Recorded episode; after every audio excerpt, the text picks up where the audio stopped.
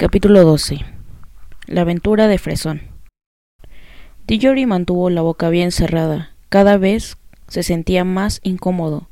Aunque confiaba en que sucedería lo que sucediese, no empezaría a lloriquear o a hacer algo ridículo. Hijo de Adán, dijo Aslan, ¿estás dispuesto a enmendar el mal que has causado a mi dulce Narnia el mismo día de su nacimiento? Bueno, no veo qué puedo hacer, respondió él. La reina huyó y pregunto ¿Estás dispuesto? insistió el león. Sí, respondió Dillory. Por un segundo había tenido la loca idea de decir intentaré ayudarte si prometes ayudar a mi madre. Pero comprendió a tiempo que el león no era la clase de ser con el que se pueden hacer tales tratos. Sin embargo, en cuanto dijo sí, Pensó en su madre y en las grandes esperanzas que había albergado y en cómo se iban desvaneciendo todas ellas, y se le hizo un nudo en la garganta, y afloraron lágrimas a sus ojos y soltó. Pero por favor, por favor, querrás, no puedes darme algo que cure a mi madre. Hasta aquel momento sus ojos habían estado puestos en las enormes patas de león y las grandes zarpas que tenían, pero entonces, en su desesperación, alzó la vista hacia su rostro. Lo que vio lo sorprendió más que nada en el mundo, pues el rostro leonino estaba inclinado cerca del suyo, y oh gran maravilla. había enormes lágrimas brillantes en los ojos de león. Eran tan grandes y resplandecientes comparadas con las lágrimas de Dillory que, por un momento, el niño creyó que el animal sentía más pena por su madre que él mismo. Hijo mío, hijo mío, dijo Aslan, lo sé, la pena es muy grande. Únicamente tú y yo en este país lo sabemos por el momento. Vamos a ayudarnos el uno al otro. Pero también debo pensar en cientos de años de la vida de Narnia. La bruja que has traído a este mundo regresará a Narnia, pero no tiene por qué suceder aún. Es mi deseo plantar en Narnia un árbol al que no se atreverá a acercarse, y ese árbol protegerá al país de ella durante muchos años. De ese modo, esta tierra disfrutará de una larga y brillante mañana antes de que ninguna nube cubra el sol. Tienes que conseguirme la semilla de la que brotará ese árbol. Sí, señor, respondió Dillory. No sabía cómo podría hacerlo, pero en aquellos momentos se sentía muy seguro de que sería capaz de llevarlo a cabo. El león aspiró con fuerza, inclinó aún más la cabeza y le dio un beso de león. Al instante, Dillory se sintió imbuido de una nueva energía y valentía. Querido hijo, siguió Aslan, te diré lo que debes hacer. Date la vuelta, mira al oeste y dime qué ves. Veo unas montañas enormes, Aslan, respondió Dillory. Veo el río que desciende por los riscos en forma de catarata, y más allá del acantilado hay elevadas colinas verdes cubiertas de bosques, y detrás de ellas hay cordilleras más altas aún que casi parecen negras y luego, todavía más lejos, hay grandes montañas nevadas, todas amontonadas igual que en un dibujo de los Alpes, y detrás de esas no hay otra cosa que el cielo. Ves bien, indicó el león. El territorio de Narnia termina allí donde desciende la catarata, y una vez que hayas llegado a lo alto de los acantilados, estarás fuera de Narnia, y en el interior del territorio salvaje del oeste. Debes viajar a través de esas montañas hasta que encuentres un valle verde con un lago azul en su interior, cercado por montañas de hielo. En el extremo del lago hay una empinada colina verde y en lo alto de esa colina un jardín. En el centro del jardín hay un árbol. Arranca una manzana de ese árbol y tráemela. Sí, señor, volvió a decir Dillory. No tenía la menor idea de cómo escalaría el acantilado y encontraría el camino en medio de todas aquellas montañas, pero no quiso decirlo por temor a que sonara a excusa. Lo que sí dijo fue Aslan, espero que no sea algo muy urgente. No podré ir y volver muy rápido. Pequeño hijo de Adán, tendrás ayuda, respondió el león.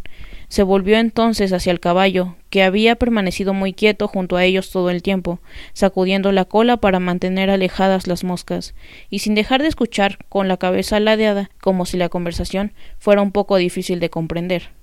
Querido amigo, dijo Aslan al caballo, ¿te gustaría ser un caballo alado? Fue todo un espectáculo, el modo en que el caballo agitó las crines e hinchó los hollares, y después dio un golpecito en el suelo con uno de los cascos traseros.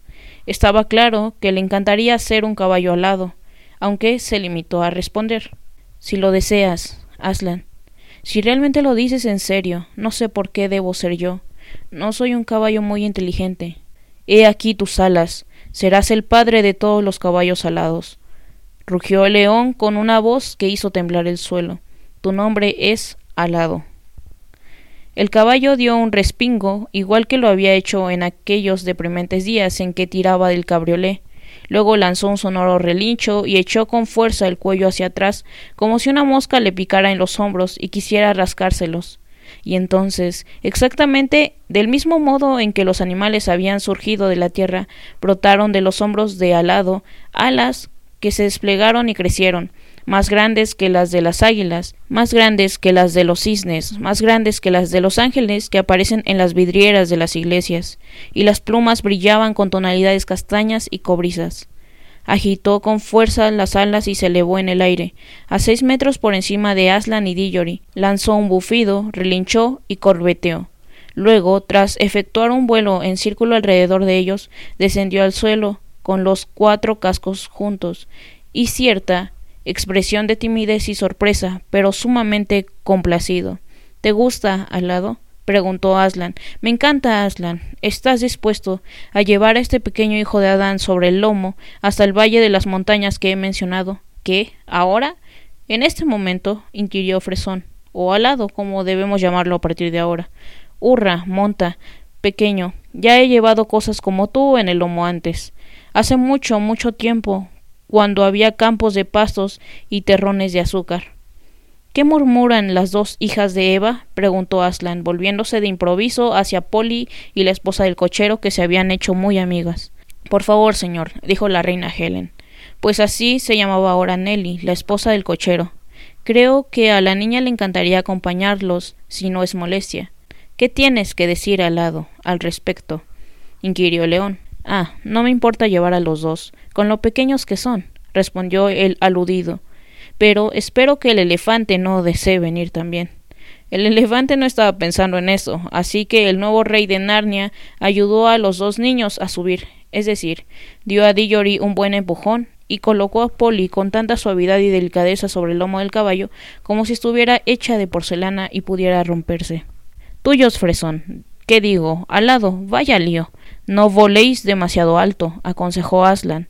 No intentéis pasar por encima de los picos de las enormes montañas de hielo. Buscad los valles, los lugares con vegetación, y volad a través de ellos.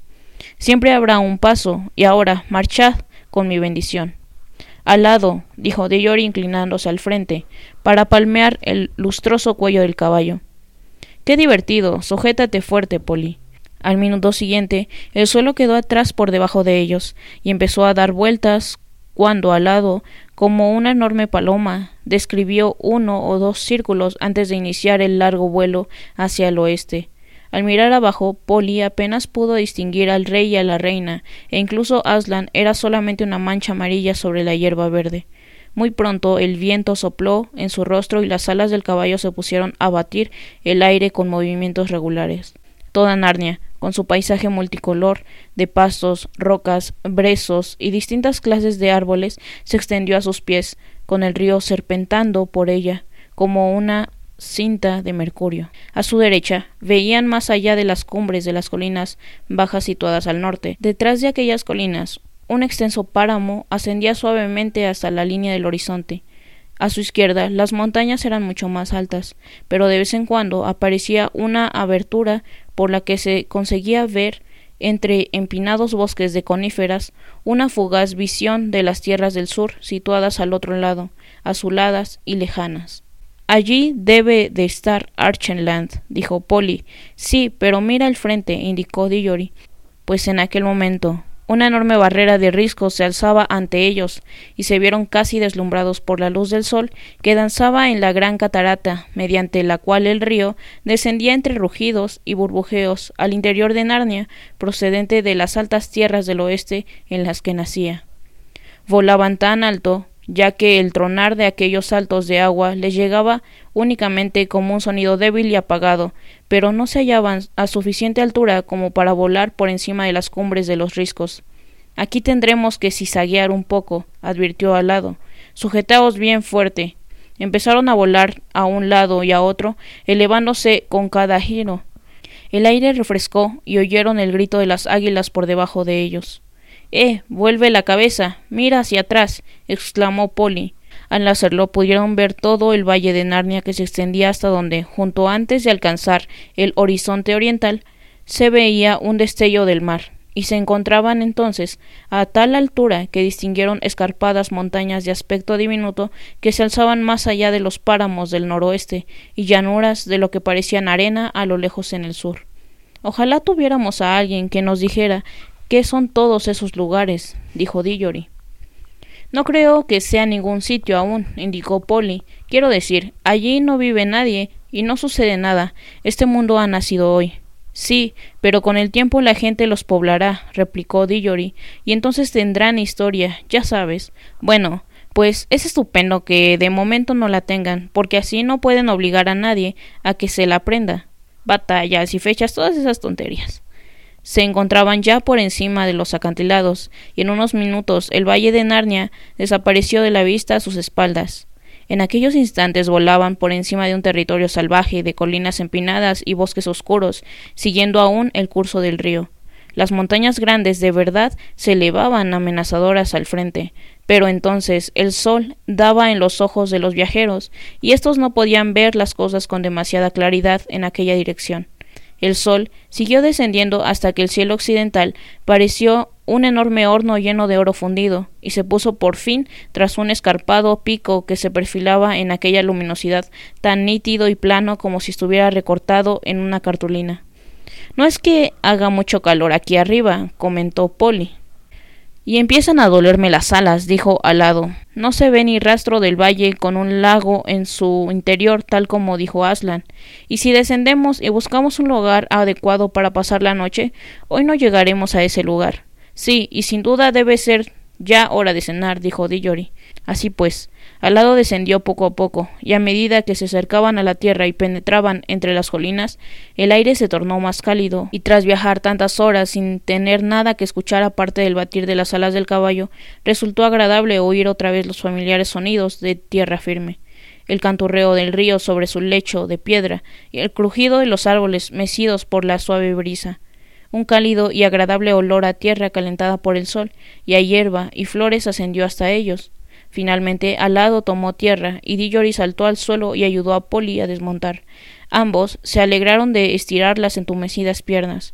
El valle al que habían descendido se encontraba en el corazón de las montañas, cumbres nevadas, una de ellas con una tonalidad entre rosa y rojiza, por el reflejo de la puesta de sol, se alzaba por encima de sus cabezas. Tengo hambre, dijo Dillory. Bueno, pues sírvete, indicó Alado, tomando un gran bocado de hierba. A continuación, alzó la cabeza, masticando aún y con brisnas de hierba sobresaliendo a cada lado de la boca como si fueran bigotes, y añadió Vamos, vosotros dos, no seáis tímidos. Hay cantidad suficiente para todos nosotros. Pero no podemos comer hierba, se quejó Dillory. Hmm, respondió el caballo, que hablaba con la boca llena. Bueno, mm, pues no sé qué haréis entonces. Además es una hierba muy buena. Polly y Dillory intercambiaron miradas de desaliento. Vaya, alguien podría haber pensado en la comida, declaró el niño. Estoy segura de que Aslan os habría preparado algo si se lo hubieras pedido. ¿No se le podía ocurrir a él solo? inquirió Polly. Yo no digo que no se le ocurriera, repuso el caballo con la boca todavía llena. Pero tengo la impresión de que le gusta que le pidan las cosas. Pero ¿qué diablos vamos a hacer? quiso saber Dillory. La verdad es que no lo sé, respondió al lado a menos que probéis la hierba. A lo mejor os gusta más de lo que pensáis. No seas ridículo, dijo Polly golpeando el suelo con el pie. Está claro que los humanos no podemos comer hierba, del mismo modo que tú no puedes comer carne de cordero. Por Dios, no hables de carne ni cosas así, protestó Dillory. Se me hace la boca agua. Dillory dijo que lo mejor sería que Polly regresara a casa con la ayuda del anillo y consiguiera algo de comer allí. Él no podía hacerlo porque había prometido cumplir directamente las instrucciones de Aslan, y si aparecía una vez por casa podía suceder cualquier cosa que impidiera su regreso. Pero Polly dijo que no pensaba abandonarlo, y el niño respondió que eso era algo muy decente por su parte. ¿Sabes qué? dijo Polly. Todavía tengo los restos de aquella bolsa de caramelos en la chaqueta.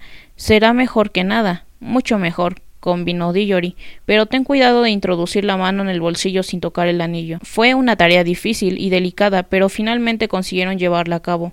La pequeña bolsa de papel estaba muy blanda y pegajosa, cuando por fin la sacaron, de modo que fue más una cuestión de arrancar la bolsa de los caramelos que de sacar los caramelos de la bolsa. Algunos adultos, ya se sabe lo quisquillosos que pueden ser con esta clase de cosas, habrían preferido pasar sin cenar antes que comer aquellos caramelos. Había nueve en total y fue Dillory quien tuvo la brillante idea de que comieran cuatro cada uno y plantaran el noveno, pues como dijo, si la barra arrancada del farol se convirtió en un arbolito de luz, ¿por qué no podría esto convertirse en un árbol de caramelo? Así pues, abrieron un agujerito en la tierra y enterraron el caramelo, Luego se comieron los otros, haciéndolos durar todo lo que pudieron. Fue una comida más que ligera, y eso que comieron también algún trocito de papel que no pudieron despegar. Al lado se acostó en el suelo una vez finalizada su excelente cena. Los niños se le acercaron entonces y se sentaron uno a cada lado, apoyados contra su cálido cuerpo, sintiéndose realmente a gusto cuando él los tapó con las alas mientras las brillantes y jóvenes estrellas de aquel mundo nuevo hacían su aparición, se dedicaron a conversar sobre todo lo sucedido, cómo Dillory había esperado conseguir algo para su madre y cómo, en su lugar, lo habían enviado a realizar aquel encargo. Y se repitieron, el uno al otro, todas las señales por las que identificarían los lugares que buscaban, que eran el lago azul y la colina con un jardín en la cumbre. La conversación Empezaba a hacerse más lenta a medida que se adormilaban, cuando de improviso Polly se sentó muy erguida y totalmente espabilada, y dijo Shh. Todos aguzaron el oído cuanto pudieron.